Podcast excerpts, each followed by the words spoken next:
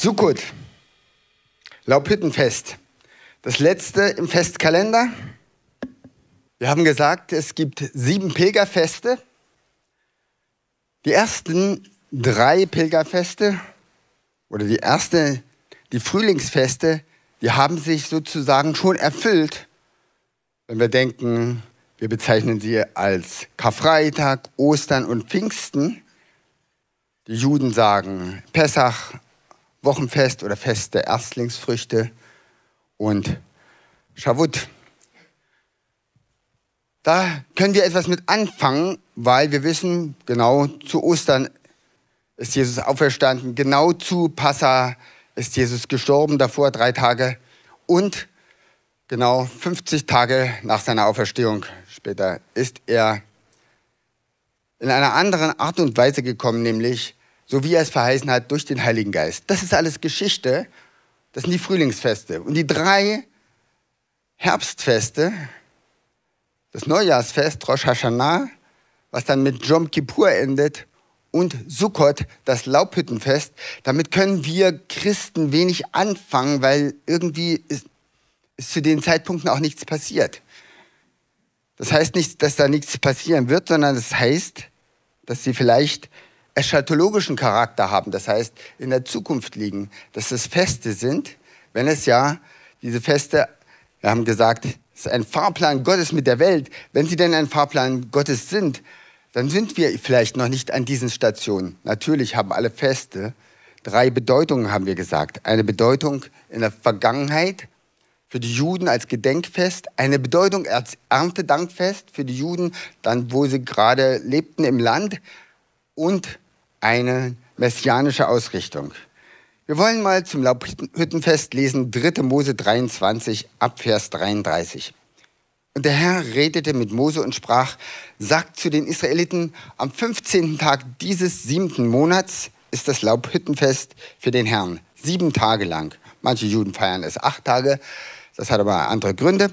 Am ersten Tag sollt ihr eine heilige Versammlung halten. Keine Dienstarbeit sollt ihr tun. Sieben Tage sollt ihr dem Herrn Feueropfer darbringen. Am achten Tag sollt ihr wieder eine heilige Versammlung halten und sollt Feueropfer dem Herrn darbringen. Es ist eine Festversammlung. Keine Dienstarbeit sollt ihr tun. Vers 39 weiter. Am 15. Tag des siebten Monats, wenn ihr die Früchte des Landes einbringt, sollt ihr ein Fest des Herrn halten, sieben Tage lang. Am ersten Tag ist Ruhetag, am achten Tag ist auch Ruhetag. Ihr sollt am ersten Tag Früchte nehmen von schönen Bäumen, Palmwedeln und Zweigen, von Laubbäumen und Bachweiden und sieben Tage lang fröhlich sein vor dem Herrn, euren Gott, und sollt das Fest dem Herrn halten, jährlich sieben Tage lang. Das soll eine ewige Ordnung sein bei euch und euren Nachkommen dass sie im siebten Monat so feiern. Sieben Tage sollt ihr in Laubhütten wohnen. Wer einheimisch ist in Israel, soll in Laubhütten wohnen. Dass eure Nachkommen wissen, wie ich die Israeliten habe in Hütten wohnen lassen, als ich sie aus Ägypten führte.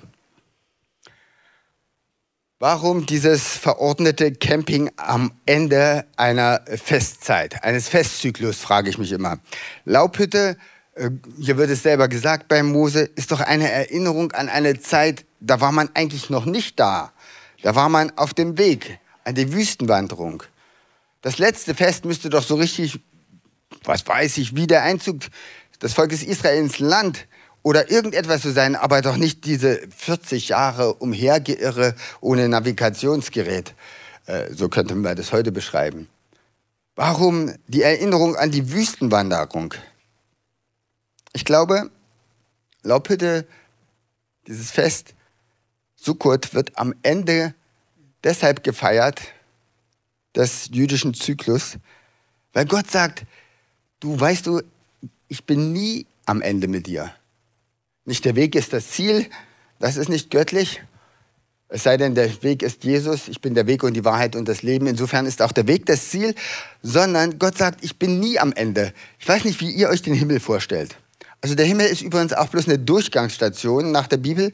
Am Ende wird alles wieder auf diese erneuerte Erde runtergeklappt. Könnt ihr auf der letzten Seite der Bibel lesen.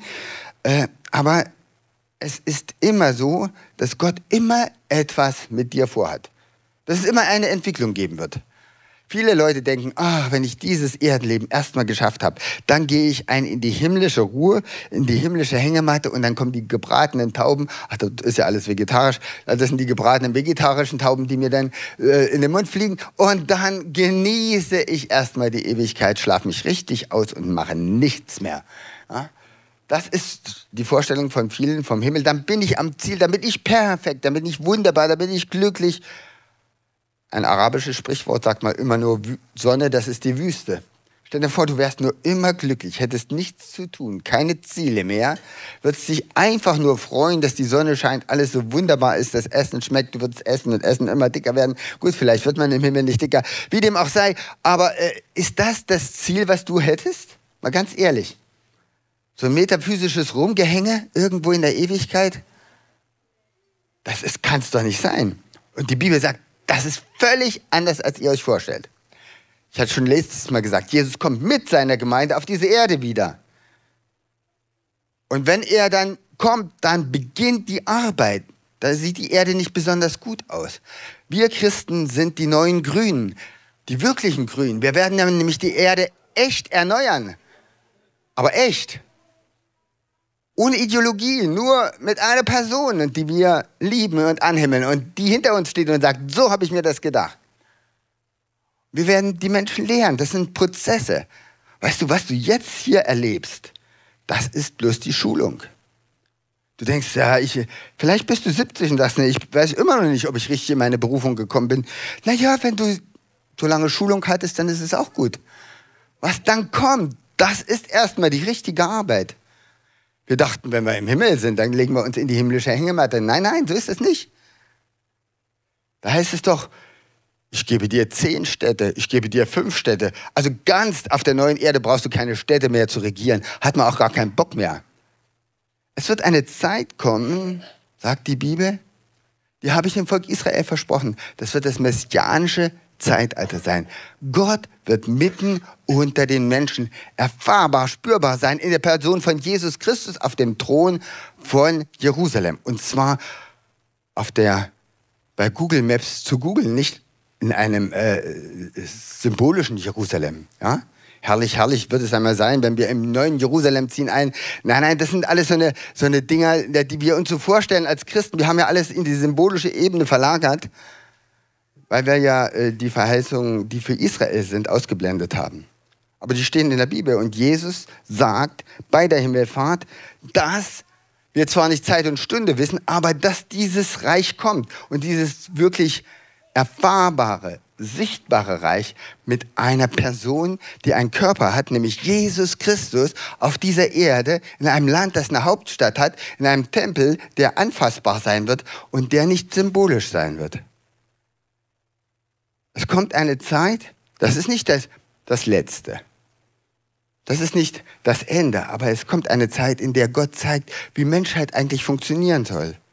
In der das Alte Testament erstmalig funktioniert. Paulus sagt, das kann ja gar nicht funktionieren, weil der Teufel ja immer da ist und uns verführt. Aber die Bibel sagt, in dieser Zeit wird der Teufel gebunden sein. Er wird die Menschen nicht verführen können. Und Menschen können wirklich gut sein. Nicht mehr Römer 7 gilt das Gut, was ich eigentlich will, das tue ich ja nicht und kriege ich einfach nicht gebacken und das Böse, was ich nicht will, das mache ich. Nein, der Teufel ist gebunden und Menschen sind wieder ganz frei. Eine Zeit, in der die ganzen Verheißungen Israels wieder zum Tragen kommen. In Daniel 9, Vers 24 für die Freaks, ja, das kommt dann bei der Gemeindefreizeit in, in, beim Thema Endzeit für alle nochmal eine herzliche Einladung, wer das Endzeitseminar mitmachen möchte. Gemeinde Freizeit. Ihr könnt euch nachher anmelden. Da heißt es, es wird mal eine Zeit kommen, da wird dieses Volk wieder angenommen sein. Da wird wieder Vergebung da sein. Und da wird all das, was den Vätern von Abraham bis David geweissagt wurde und versprochen wurde, an materiellen Dingen, alles das wird wahr werden. Warum Laubhütte? Weil Gott nie am Ende ist. Camping ist immer was Flexibles. Ne? Also die wenigsten Leute sagen, wir machen acht Wochen Camping an der Ostsee ne? oder in Kroatien. Sondern man packt ein Zelt und ähm, wer mit dem Wohnwagen fährt, ja, der ist mal da und dann denkt er sich, oh, fahren wir mal dahin, fahren wir mal dahin. Man ist flexibel, man braucht da nicht so viel zu denken, man hat einen kleinen Kocher mit und ein Zelt. Und mehr braucht der Mensch eigentlich nicht in einem warmen Land, wenn man Urlaub macht. Eine Badehose noch vielleicht. Das war's aber dann schon. Eine Scheckkarte natürlich. Ja, und damit kommst du durch, durch das ganze Urlaubsland. Das reicht. Gott sagt, sei in dieser Zeit unabhängig von den Dingen der Welt. Du musst dich nicht hier etablieren. Ja? Einmal wird gesagt, ihr baut schöne Häuser, aber das Haus des Herrn, das bleibt äh, ja, verlottert. Diese Unabhängigkeit, auch wenn du vielleicht ein Haus und hast, weil du eine Familie hast und weil es wichtig ist, tu so, als hättest du es nicht, sagt die Bibel. Diese Unabhängigkeit und diese Flexibilität. Eins der wichtigsten Sprüche, was leider nicht in der Bibel steht, aber in meinem WhatsApp-Account, sei flexibel, sagt die Bibel. Das sagt sie die von A bis Z, also von, von Mose bis Offenbarung. Und Gott ist immer flexibel und Gott hat immer ein Ziel noch, selbst im Himmel. Sadhu Sundar Singh hat mal so eine Entrückungserlebnisse gehabt und da sah er immer Leute, die andere Leute gelehrt haben im Himmel. Was du jetzt gelernt hast hier, was du hier lernst, das kannst du im Himmel dann anderen weitersagen. Das ist wichtig, dass du das lernst. Denkst du nicht, ja, ja weiß ich ein bisschen mehr. Nein, das ist wichtig. Du wirst mal anderen das erzählen müssen im Himmel. Du hast Aufgaben. Es geht immer weiter. Wir haben hier keine bleibende Stadt. Wir sind noch nicht am Ziel. Aber das andere ist auch das Schöne daran, wir sind total versorgt.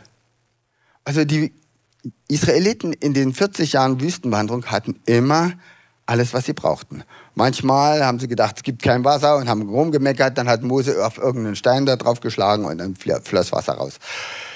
Jeden Tag kam dieses Manna, außer am Sabbat, da musste man am Freitag sammeln. Und das, am Freitag wurde es nicht schlecht. Also es war super gesorgt. Da war alles drin, da waren alle äh, Nahrungsergänzungsstoffe übrigens auch mit drin in diesem Manna. Ja? Die Leute sind äh, nicht krank geworden, die ganze Zeit, 40 Jahre lang nicht krank. Ich weiß nicht, wie die das mit ihren Sandalen gemacht haben. Gott hat gesagt, habt ihr einmal die Schuhe wechseln müssen? Musstet ihr einmal zu Deichmann einkaufen? Sagten, nö, die Sandalen, 40 Jahre haben sie gehalten.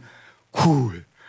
Also irgendwie hat Gott für alles gesorgt, für alles drumherum. Stell dir vor, du brauchst dich nicht mehr um deine Existenz zu sorgen. Du brauchst bloß Gott nachlaufen. Das ist doch cool.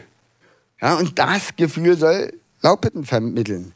Du brauchst dich nicht mehr um deine Existenz zu kümmern. Das Neue Testament sagt es so, trachte zuerst nach dem Reich Gottes, seiner Gerechtigkeit, dann wird dir das alles zufallen. Dann sorgt Gott für das alles. Und das hat er einmal gezeigt und er hat gesagt, das würde ich auch weiterhin machen. Das würde ich auch im Neuen Testament übrigens so weitermachen.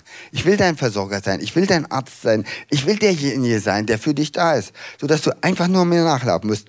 Und was hatten die noch für eine geniale Sache in der Wüste? Was sie dann auch im Land nicht mehr hatten, obwohl sie dann einen Tempel hatten und alles cool war. Aber was war das Geniale? Gott war da zum Anfassen. Hey, das ist so genial. Es gab keinen einzigen Ungläubigen im Volk Israel, weil man konnte nicht ungläubig sein. Am Tag, wenn die Sonne gebrettert hat, ja, dann war das wie so eine Wolkensäule, wo man richtig schön Schatten hatte drunter. In der Nacht, wo es kalt wurde und wo vielleicht Feinde kamen, dann war es eine Feuersäule und äh, war eine gute, ja, gute Beleuchtung auch. Also eine, eine gute Nachtbeleuchtung. Man wusste immer, wo der Weg zum Klo war. Wir hatten ja damals noch Außenklo. Ja? Also äh, Gott hat eigentlich für alles gesorgt und Gott war so gegenwärtig, dass niemand auf die Idee kam, Gott ist nicht da. Die haben höchstens gesagt, Gott hilft nicht oder Gott will uns nicht oder irgend, auf solche Ideen kamen die. Aber dass Gott nicht da wäre, also Atheisten gab es da keine. Weißt du, wir wünschen uns ja mal und beten um Erweckung, wo jeder merkt, wow, Gott ist da und man kann gar nicht anders. Oh, und die Wolken- und Feuersäule ist wie eine Azusa Street hier und jeder, der da reingeht, wird geheilt oder wird irgendwie kriegt seine gesamten Probleme los. Das ist doch immer so unsere äh, Gebetsvorstellung, wenn wir an Erweckung denken. Aber Gott sagt, ja, ich will wieder so kommen, dass jeder spürt, ich bin mitten unter euch. Und im Neuen Testament wissen wir, Jesus ist sogar in uns. Das ist diese Erinnerungskultur. Das besagt das, was das Fest uns sagen möchte. Warum in Laubhütten? Weil Israel in Laubhütten gelebt hat. Und das war die Zeit der stärksten Gegenwart. Vielleicht könnten wir da eine Verbindungslinie ziehen und sagen, wenn wir innerlich in Laubhütten leben, also innerlich flexibel sind, uns nicht festmachen irgendwie, das muss aber so und so sein und Gott passt auch noch irgendwie so ein kleines bisschen in das Bild, so eine religiöse Ecke haben wir ja noch freigelassen. Nein, wenn wir sagen, hey Gott, ich bin mit meiner Campingausrüstung flexibel, das habe ich alles hinten im Rucksack. Wenn du heute sagst, geh an die Straße nach Gaza, wo es einsam ist, dann gehe ich weg von meiner Erweckungsbewegung, gehe an irgendeine einsame Straße und campe dort. So war Philippus drauf und der hat richtig was erlebt. Niemand hat Teleportation erlebt im Neuen Testament, nur Philippus. Also hier, bisschen wegbeamen, meine ich jetzt damit, ne? Und dann plötzlich an einer anderen Stelle wieder auftauchen. Das ist schon mal cool. Da kannst du ganz schwer an Gottes Gegenwart zweifeln, wenn du das erlebst. Je flexibler wir sind, je weniger Gepäck wir innerlich mit uns rumschleppen, das heißt nicht, dass du vielleicht ein Haus und ein Auto haben kannst, aber gebrauche es, als hättest du es nicht. Je weniger wir mit uns rumschleppen, je flexibler wir für Gott sind, desto mehr kann er zeigen, er ist total gegenwärtig in deinem Leben. Könnte man eine ganze Predigt drüber halten. Ihr haltet euch die Predigt selber, überlegt an dieser Stelle weiter. Dann ist es immer auch ein Erntedankfest. Wir haben gesagt, diese Feste sind auch gleichzeitig Erntedankfeste. Passa, Beginn der Gerstenernte, Shavuot, Wochenfest, Beginn der Weizenernte, haben wir alles schon ausgelegt hier in dieser Predigtreihe. Und jetzt Beginn der Fruchternte oder Ende, Ende eigentlich der gesamten Ernte und der Fruchternte und vor allem der Weinernte, Weinlese. Das war für die Juden ganz wichtig. Ja, Sukkot ist Weinlese, sozusagen die große Weinfete. Diese letzten Ernten sehen wir dann in Offenbarung 14, kommen wir dann gleich nochmal drauf.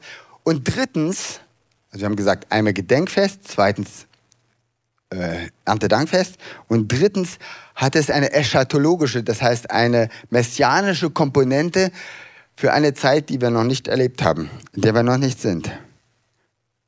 Und Sukkot heißt auf Sukkah heißt eigentlich Hütte übersetzt, aber Sukkot heißt auf Aramäisch eigenartigerweise auch Gäste. Und in diesen sieben Tagen, am siebten Monat, ja, dort laden sich die Juden Gäste ein. Und zwar äh, so ähnlich wie bei Allerheiligen oder äh, die Katholiken, die Verflossenen. Also von Abraham, von den Vätern bis David, sieben Leute. Also Abraham, Isaac, Jakob, Mose, Aaron, was weiß ich. Ja, einen habe ich noch vergessen und dann David. Ja, weil da, diese Leute haben die messianischen Verheißungen empfangen, vor allem. Und die laden sich ein und jeden Tag ist mal jemand anders dran. Also die kommen nicht so direkt, ja, aber man nimmt an, heute ist mal Aaron dran ja, und verliest uns die Leviten. Oder heute ist David dran und erzählt uns, wie, wie toll Gott ist und äh, wir besingen Gott. Ja. Und so hast du immer einen Gast aus der Vergangenheit dabei und wenn es um Gäste und um Feier und sowas geht, dann fallen mir einfach immer gleich diese Gleichnisse ein von Jesus. Ja, ein Mann oder ein Vater machte eine Feier für seinen Sohn, meistens war es eine Hochzeitsfeier, ja, und lud Gäste ein. Und für Israel wurde immer gesagt, ich lade Gäste ein. Oder höchstens die zehn Jungfrauen. Aber das waren ja auch nicht die Jungfrauen, die der Bräutigam geheiratet hat, sondern die Brautjungfrauen, die mit dabei waren. Ein Problem habe ich immer bei diesen äh, Gleichnissen. Es fehlt immer eine, die, eine Hauptperson, oder? Wer fehlt in diesen, all, all diesen Gleichnissen, die Jesus erzählt? Die Braut fehlt. Der Bräutigam ist da, die Leute, die feten wollen, sind da. Einer hat ein unordentliches Kleid an oder denkt, er ist gut genug oder wie auch immer. Ja, oder manche kommen nicht und entschuldigen sich. Alle möglichen oder, oder äh, Brautjungfern schlafen ein. Alles mögliche Volk, was so zu einer Hochzeit gehört, ist alles vertreten. Bloß die Braut fehlt. Ist euch das mal aufgefallen? Ist doch eigenartig. Wer ist die Braut bei Jesus? Er ist der Bräutigam. Wer ist die Braut? Du und ich. Wir sind, Gemeinde ist die Braut. Warum fehlt die dauernd? Hier geht es um diese letzten Feste, hier geht es um die Völker, hier geht es um Israel. Israel ist eingeladen. Wir haben gesagt, Jesus kommt wieder mit uns und dann wird eine richtige Fete gefeiert auf dieser Erde. Dann präsentiert er seine Braut der Welt und lädt diese Welt ein. Und Menschen sagen ja und andere sagen nein zu dieser Einladung. Es geht hier um eine Zeit nach der Entrückung der Gemeinde. Um die Zeit der Wiederkunft und nach der Wiederkunft, um die Zeit der Wiedereinsetzung. Und das ist ein Fest übrigens für alle Völker. Zacharia sagt, da müssten sogar alle Völker, das ist ein obligatorisches Fest, die müssen alle in Israel antreten, ansonsten gibt es Ärger. Kommen wir auch noch drauf.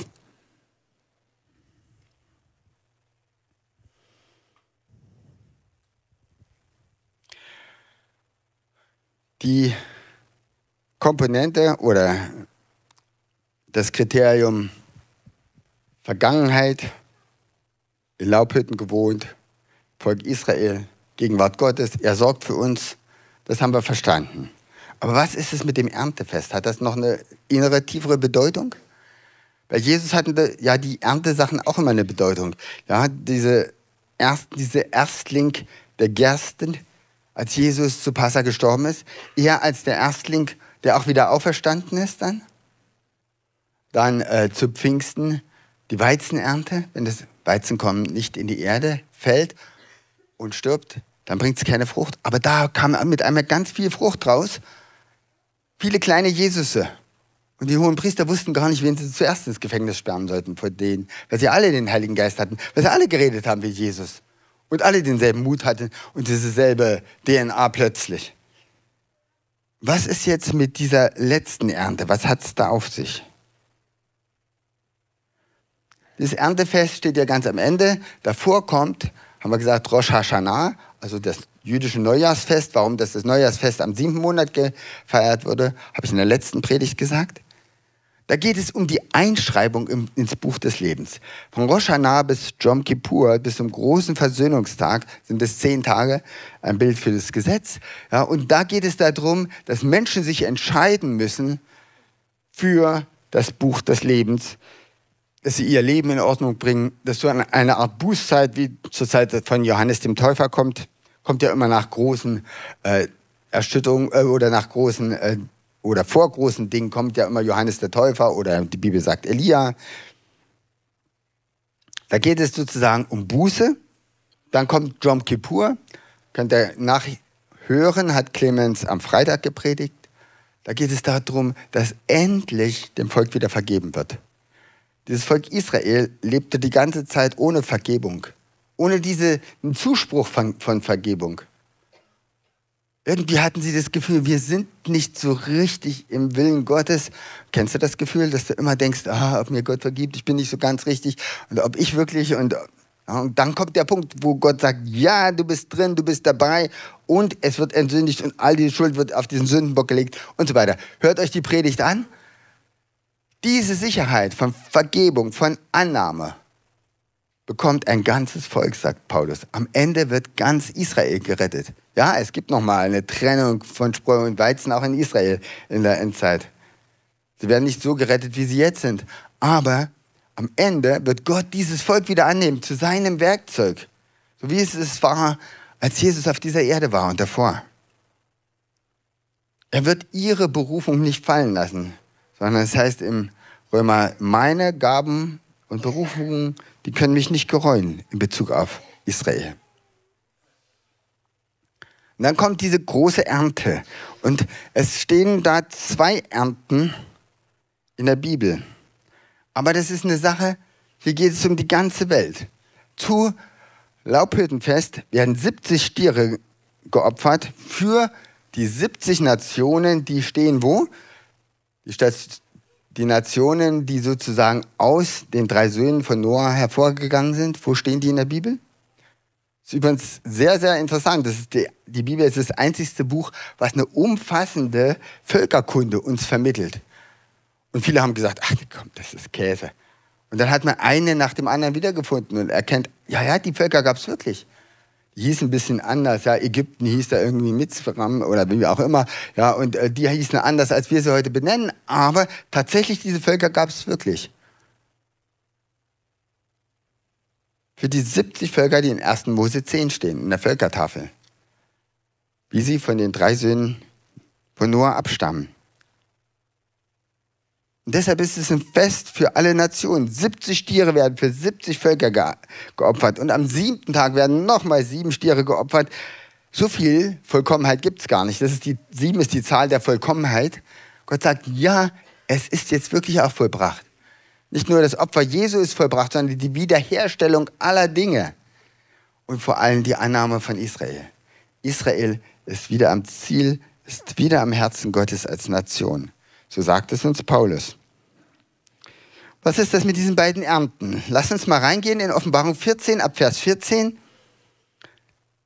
Da sehen wir zwei unterschiedliche Ernten. Die erste Ernte ist eine Art Getreideernte und die zweite Ernte ist eine Weinlese. Da heißt es, und ich sah und siehe eine weiße Wolke. Auf der Wolke saß einer, der gleich war, ein Menschensohn, der hatte eine goldene Krone auf seinem Haupt, in seiner Hand eine scharfe Sichel. Und ein anderer Engel kam aus dem Tempel und rief den, der auf der Wolke saß, mit großer Stimme zu, setze deine Sichel an und ernte, denn die Zeit zu ernten ist gekommen, denn die Ernte der Erde ist reif geworden. So etwas Ähnliches hat ja Jesus schon gesagt. Er sah rum und sagt, die Ernte ist reif, aber es gibt irgendwie nicht genug Erntearbeiter. Und der auf der Wolke saß, setzte seine Sichel an und die Erde wurde abgeerntet. Ist das was Negatives oder was Positives? Was denkt ihr? Ernte ist ja einfach das Ende eines Wachstumsprozesses. Ja, und dann fängt wieder neues Wachstum an, wenn man das wieder in der Erde tut und so weiter. Aber eine Ära ist zu Ende. Ja? Hier ist die Ära Menschheitsgeschichte zu Ende. Ist das etwas Gutes oder etwas Schlechtes, wenn Gott jetzt diese, das alles erntet? Was da gewachsen ist. Was ist denn gewachsen? Was ist denn in der Menschheitsgeschichte gewachsen? Getreide und Unkraut, ja, das stimmt. Ja, aber ich meine jetzt äh, direkt, was, was ist denn äh, an, an Werten gewachsen in der Menschheitsgeschichte? Warum denn Menschheitsgeschichte? Gott hätte doch einfach sagen können, bei Adam und Eva wisst ihr, äh, jetzt habt ihr genug gelitten, äh, ich sterbe jetzt gleich und ihr könnt gleich wieder in den Himmel oder ins Paradies zurück. Warum denn diese elende, lange Menschheitsgeschichte mit so viel Kriegen, mit so viel Not, mit so viel Leid? aber auch mit viel Freude. Warum das? Was ist denn gewachsen bei der Menschheit? Wenn wir die Menschheit mal als eine Person sehen, als einen Menschen, ja? Was hat der Mensch gelernt? Was lernt der Deutsche aus der Geschichte? Dass der Deutsche aus der Geschichte nichts lernt. Ja, gut, äh, das ist hoffentlich nicht der Fall. Was hat der Mensch gelernt? Durch die Menschheitsgeschichte. Wozu hat Gott das alles zugelassen? Habt ihr euch das mal gefragt?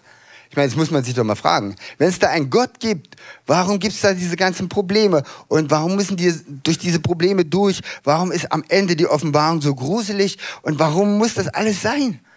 Muss man sich doch mal fragen. Ein Gott der Liebe, der könnte doch einfach sagen, Schluss aus, ich mache jetzt alles gut, heile Welt und bumm, das kann ich übrigens. Warum erspart Gott uns nicht manche Fehler, manche... Was haben wir gelernt aus der Menschheitsgeschichte? mit dem freien Willen umzugehen. Also die Sünde ist ja eine Folge des freien Willens. Wenn wir keinen hätten, könnte man nicht sündigen. Wir haben drei Dinge aus der Menschheitsgeschichte gelernt, wir Menschen. Der Mensch allein schafft es nicht, gut zu sein. Er ist ein soziales Wesen. Er ist angelegt auf die Gemeinschaft untereinander und die Gemeinschaft mit Gott. Der braucht sich und er braucht Gott. Und ohne Gott schafft es nicht gut zu sein.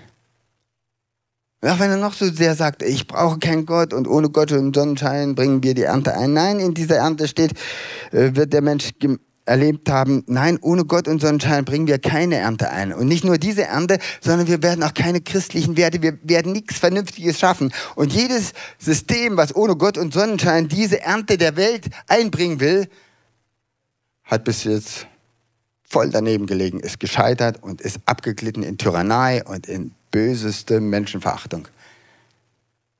Wir, haben, wir lernen als erstes, wir Menschen brauchen Gott, um gut zu sein, weil er ist die Quelle des Guten. Was nennst du mich gut? Gut ist nur einer, sagt Jesus. In Beziehung mit Gott haben wir das Leben und die Fülle. Aber wenn wir uns vom Leben und der Fülle trennen und dem Guten, dann haben wir nichts Gutes in uns, sondern wir brauchen diese Symbiose. Wir sind geschaffen als Wesen, die diese Symbiose brauchen. Das haben wir gelernt. Dann haben wir noch was gelernt über den Mr. Dunkel. Äh, was haben wir da gelernt? Dass er uns zwar immer anfüttert und am Ende schöne, am Anfang schöne Sachen schenkt, ja?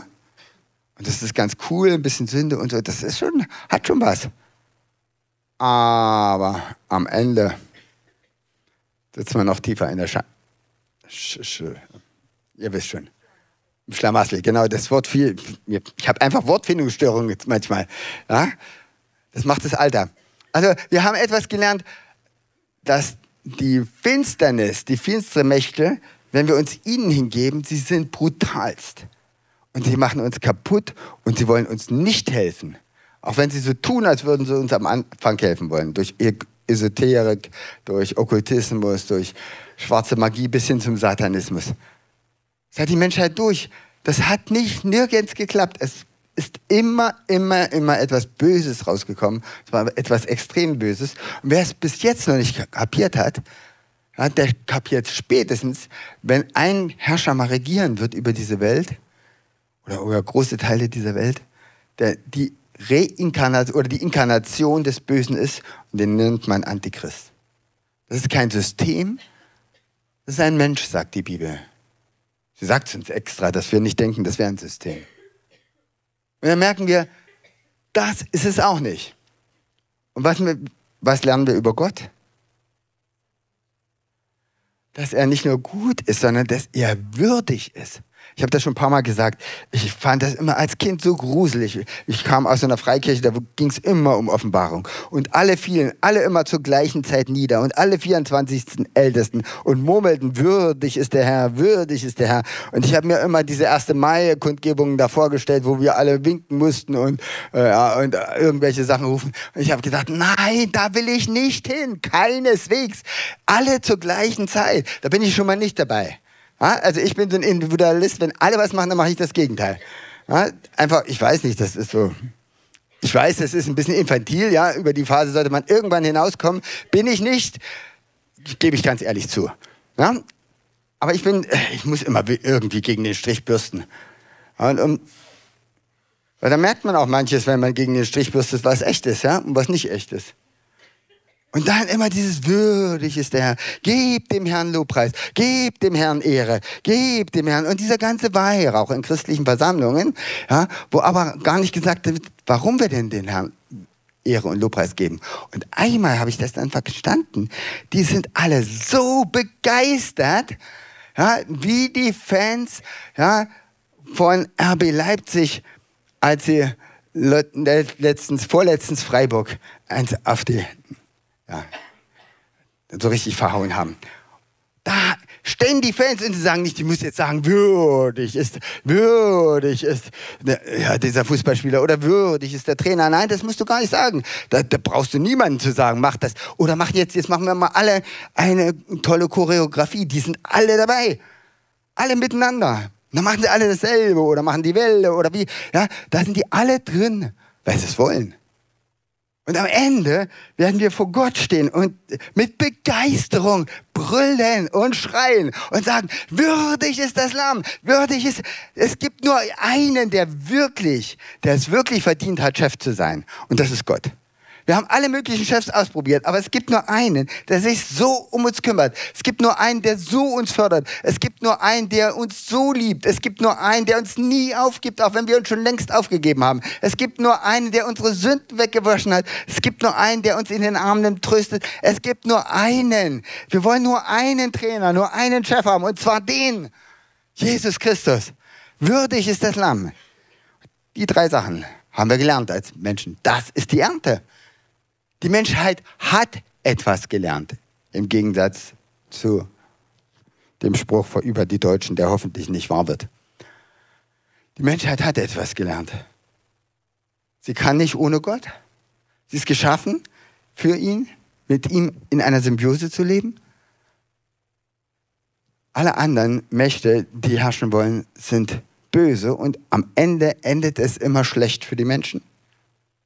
Und es ist nur einer, der wirklich würdig ist, Chef zu sein. Und das ist Gott, das ist Jesus. Die drei Sachen.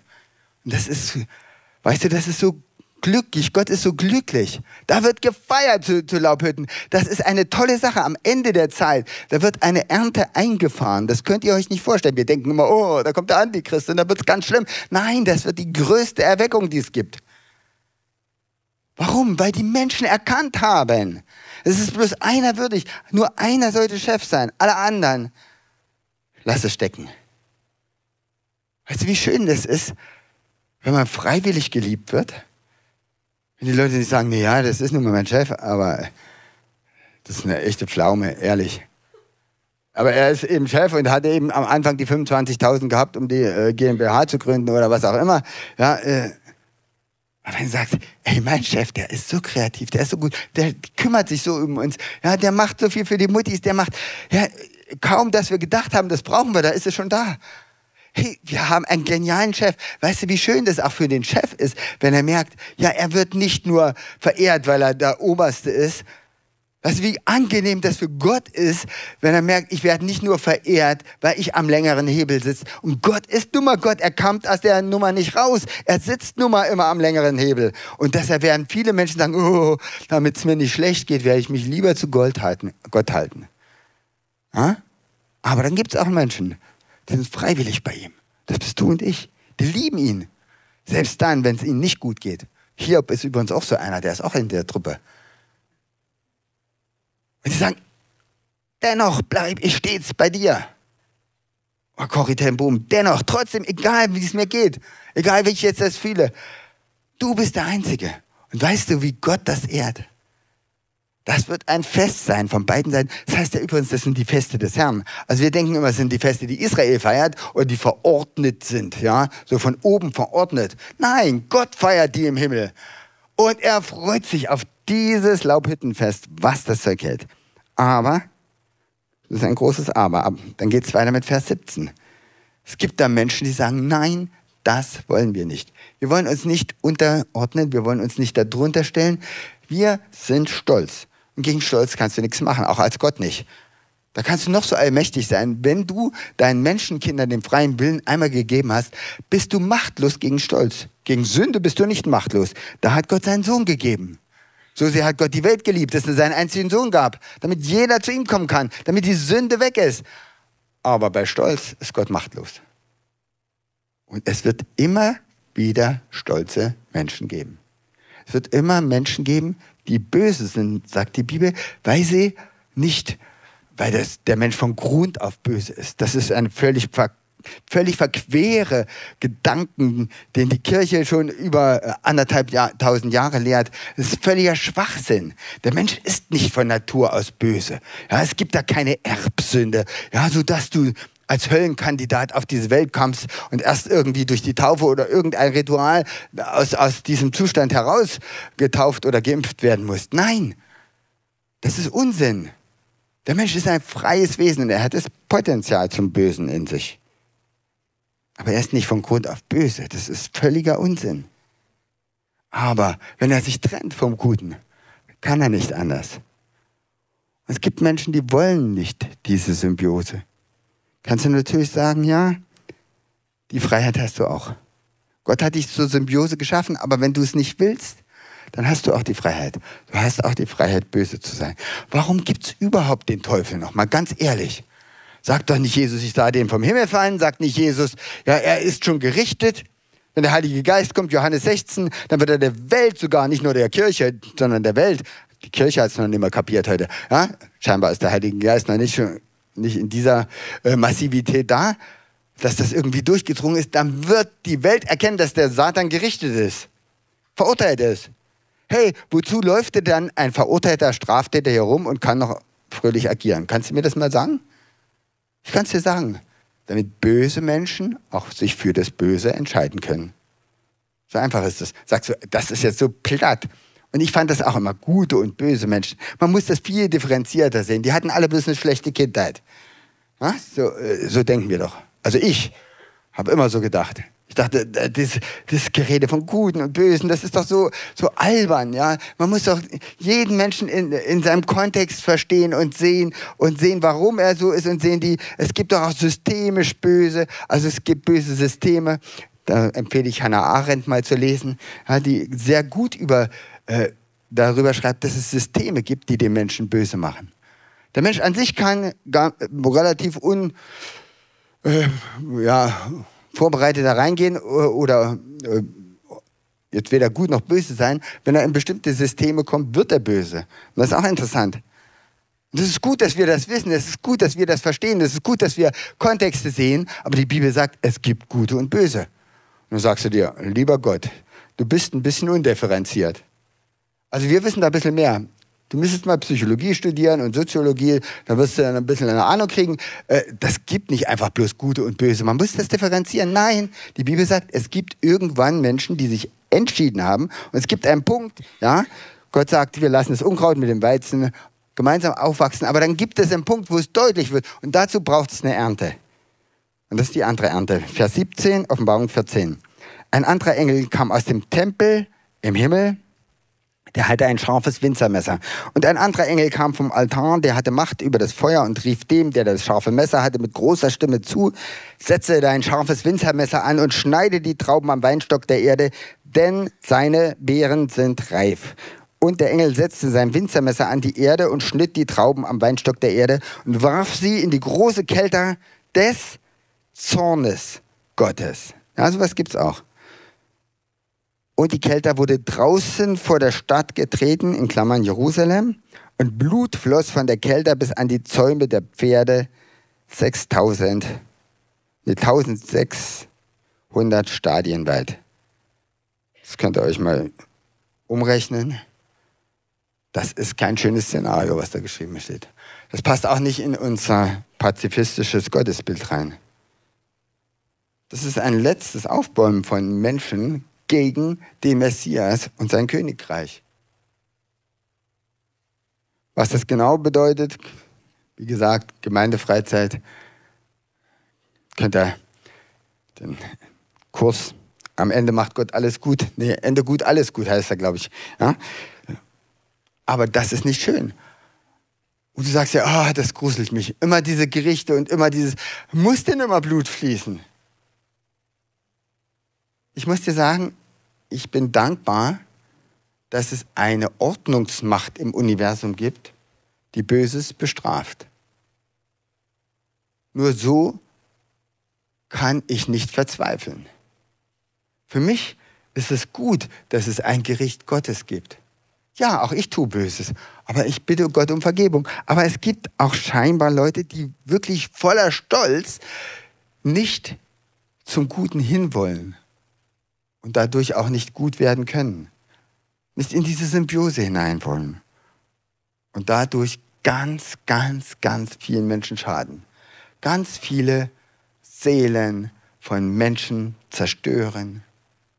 Kinder, Frauen, Männer im Krieg.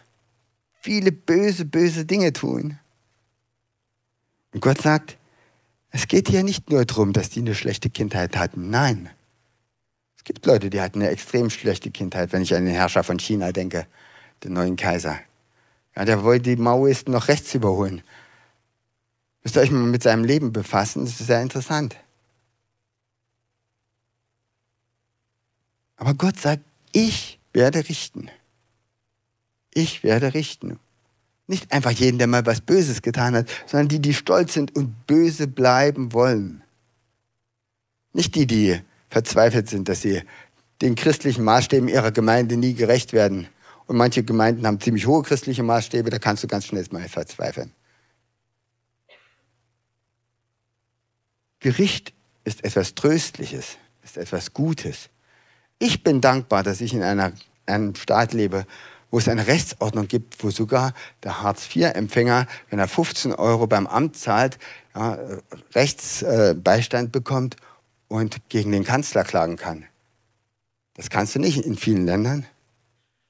Ich bin dankbar für eine Rechtsordnung, wo ich weiß, hier wird aufgepasst, dass das Gesetz auch eingehalten wird, wo man sich zumindest darum bemüht. In Berlin ist das vielleicht manchmal ein bisschen was anderes, aber im Rest der Republik kann man das schon so sagen.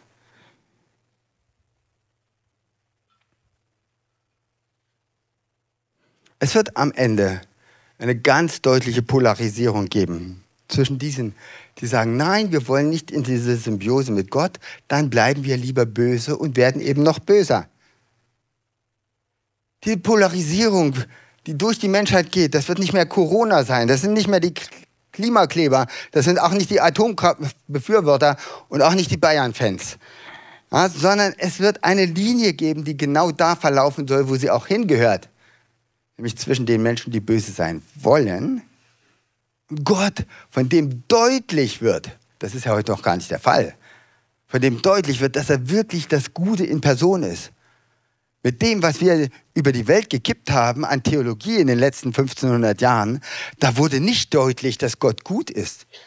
Ein Gott, der kleine Kinder in der Hölle braten lässt, zwar bei niederen Temperaturen, weil sie noch nichts dafür können, ja, äh, bloß weil sie nicht irgendeine Impfung gekriegt haben. Das ist für die Leute nicht nachvollziehbar, dass so ein Gott gut sein soll.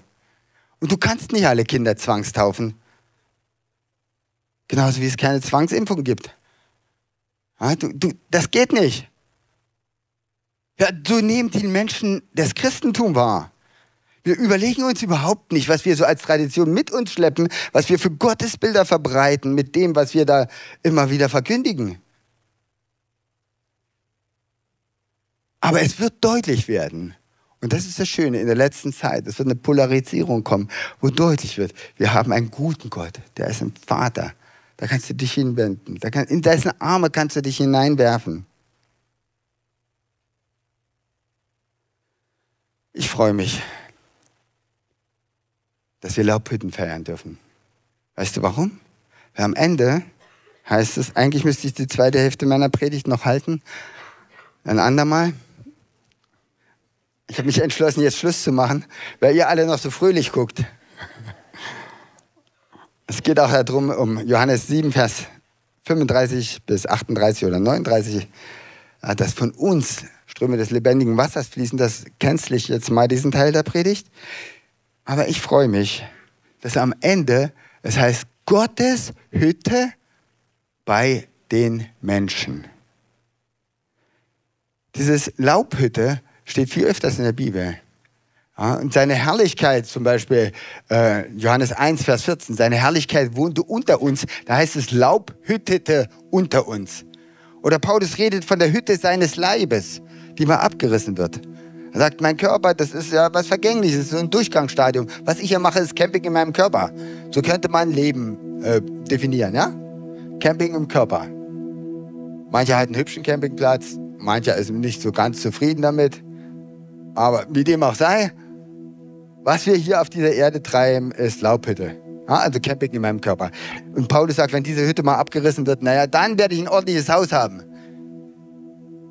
Und Gott sagt, meine Hütte bei den Menschen. Weißt du, was das bedeutet? Wenn unsere Hütte auch unser Leib ist, dann sagt Gott, ich komme in die Materie für die Physiker. Oder ich komme ins Materielle. Ich komme da hinein, dass ich euch so nahe sein kann, noch näher als damals unter der Wolke und Feuersäule. Ich will so ganz, ganz nah in euch sein, ja, im Neuen Testament, für die Gemeinde, in uns, aber auch für die Völker. Mitten unter den Völkern wird Jesus sein. Anfassbar, spürbar. Was von ihm ausgeht, wird Herrlichkeit sein. Was von ihm ausgeht, wird Liebe sein. Und Menschen werden in seiner Liebe heilen. Das heißt, die Völker werden von den Blättern der Bäume fressen. Das ist nicht die Freigabe von äh, Drogen, sondern äh, das ist äh, das, was dann wächst in der Gegenwart Gottes. Das wird so heilsam sein. Ja, wir werden nicht alle heil ins, in den Himmel kommen. Da gibt es schon ganz schöne Psychos unter uns auch. Da gibt es Leute, die sind zerstört. Manches schafft Gott mit uns auf dieser Erde. Manche müssen wir dann Blätter fressen im Himmel. Also äh, stehen genug Bäume, ne? Aber so eine Atmosphäre von Heilung, wo du wirklich ans Herz des Vaters kommen kannst. Wo du ausruhen kannst und wieder neue Energie bekommst. Auch wieder was zu, zu reißen für Gott. Sagst du, im Himmel wird er nicht mehr gerissen. Ach klar, was denkst du, was im Himmel noch alles gemacht wird? Ich will in keinen Himmel mit so einer Hängematte. Da will ich nicht hin, das ist mir langweilig. Da kannst du ja nichts mehr machen. Da hätte ich auch gleich nach Wessiland ziehen können früher, wo alles fertig ist. Ich möchte hier bleiben, hier konntest du was aufbauen. Ja, in, in so Legoland, also ich war gleich nach der Wende in Holland, da war alles fertig, alles Legoland, alles sauber, jeder Quadratmeter durchkultiviert. Da dachte ich, oh nee, hier könnte ich nie wohnen. Da ist alles fertig. Was soll ich, was soll ich denn hier noch? Ich will doch was anpacken. Ich will doch was, dass was besser wird, oder? Wie ist es mit euch? Braucht ihr die himmlische Hängematte? Gut, die ersten Milliarden Jahre könnt ihr von mir aus drin legen. Aber dann geht's los. Dann wird mitgearbeitet. Wie auch immer. Gott hat die ersten Menschen nicht auf die Erde gesetzt und hat gesagt, die Erde ist ein Paradies, jetzt könnt ihr chillen. Nein, er hat gesagt, hier mache ich euch einen kleinen Garten, ja, 250 mal, 250 mal 250, ich nenne den Garten Eden. War ein bisschen größer, ich weiß. Ja, ich kenne mich ja aus in der Bibel. Aber äh, er hat gesagt, relativ abgegrenzt und ihr erweitert den jetzt, denn ihr solltet ja vermehren und irgendwann wird übrigens der Garten zu klein und wenn die alle im Gartenhäuschen wohnen wollen, das wird nicht. Ja? Ihr macht die ganze Erde zu einem Garten. Das war der Auftrag. Gott hat immer, immer noch einen Auftrag. Und mit ihm zusammenzuarbeiten ist so genial. Gott hat übrigens auch die Liebessprache zusammenarbeiten. Das wird so genial. Ich freue mich so auf den Himmel. Deshalb freue ich mich, dass wir jetzt in Laubhütten leben. Ich sage mal, das, was wir jetzt erleben, das ist alles bloß die Fahrschule. Und bei der Fahrschule, da meckern die wenigsten darüber, dass sie keine Sitzheizung haben bei der Prüfung, sondern die wollen einfach bloß durchkommen, oder? Ja, die jungen Leute pflichten mir jetzt richtig toll bei, sehe ich hier gerade. Ja? Wenn du dir ein Auto kaufst, dann später, dann guckst du, ob das eine Sitzheizung hat. Oder was auch immer. Regensensor oder wo du zu faul bist, äh, irgendwas zu machen. Ja? Äh, aber das Fahr die Fahrschulkarre ist eigentlich scheißegal, Hauptsache die Kupplung geht ordentlich. Ja? Wichtig ist, dass du durchkommst. Wir leben jetzt in der Hütte, machen jetzt Camping in unserer Hütte. Übrigens auch hier in unserer Hütte. Ah, wir haben hier so einen Papptempel. Ah, der ist wirklich nur ein Gebrauchsgegenstand. Also mehr ist das nicht. Ja, hier kannst du nie einen heiligen Versammlungsort draus machen, wo alle reingehen und sagen, oh, ich spüre ein hehres, heiliges Gefühl. Das spürst du nur im Gottesdienst bei uns. Ansonsten denkst du, hier müssten mal die Flecken sauber gemacht werden vom Teppich. Und hier, äh, ja, gut. Vater, ich danke dir. Ich danke dir, dass wir feiern dürfen, dass wir dieses Leben feiern dürfen und dass wir wissen dürfen, dass du unter uns wohnen wirst. Hütte Gottes auf dieser Erde. Du sagst nicht der Palast Gottes, nein, du sagst die Hütte Gottes. Und von all diesen tollen Planeten und von all diesen tollen äh, Sternen, die du gemacht hast, da hast du dir dieses kleine Erdlein da ausgesucht und hast gesagt, da will ich die Ewigkeit mit euch Menschen verbringen. Das ist mein Plan.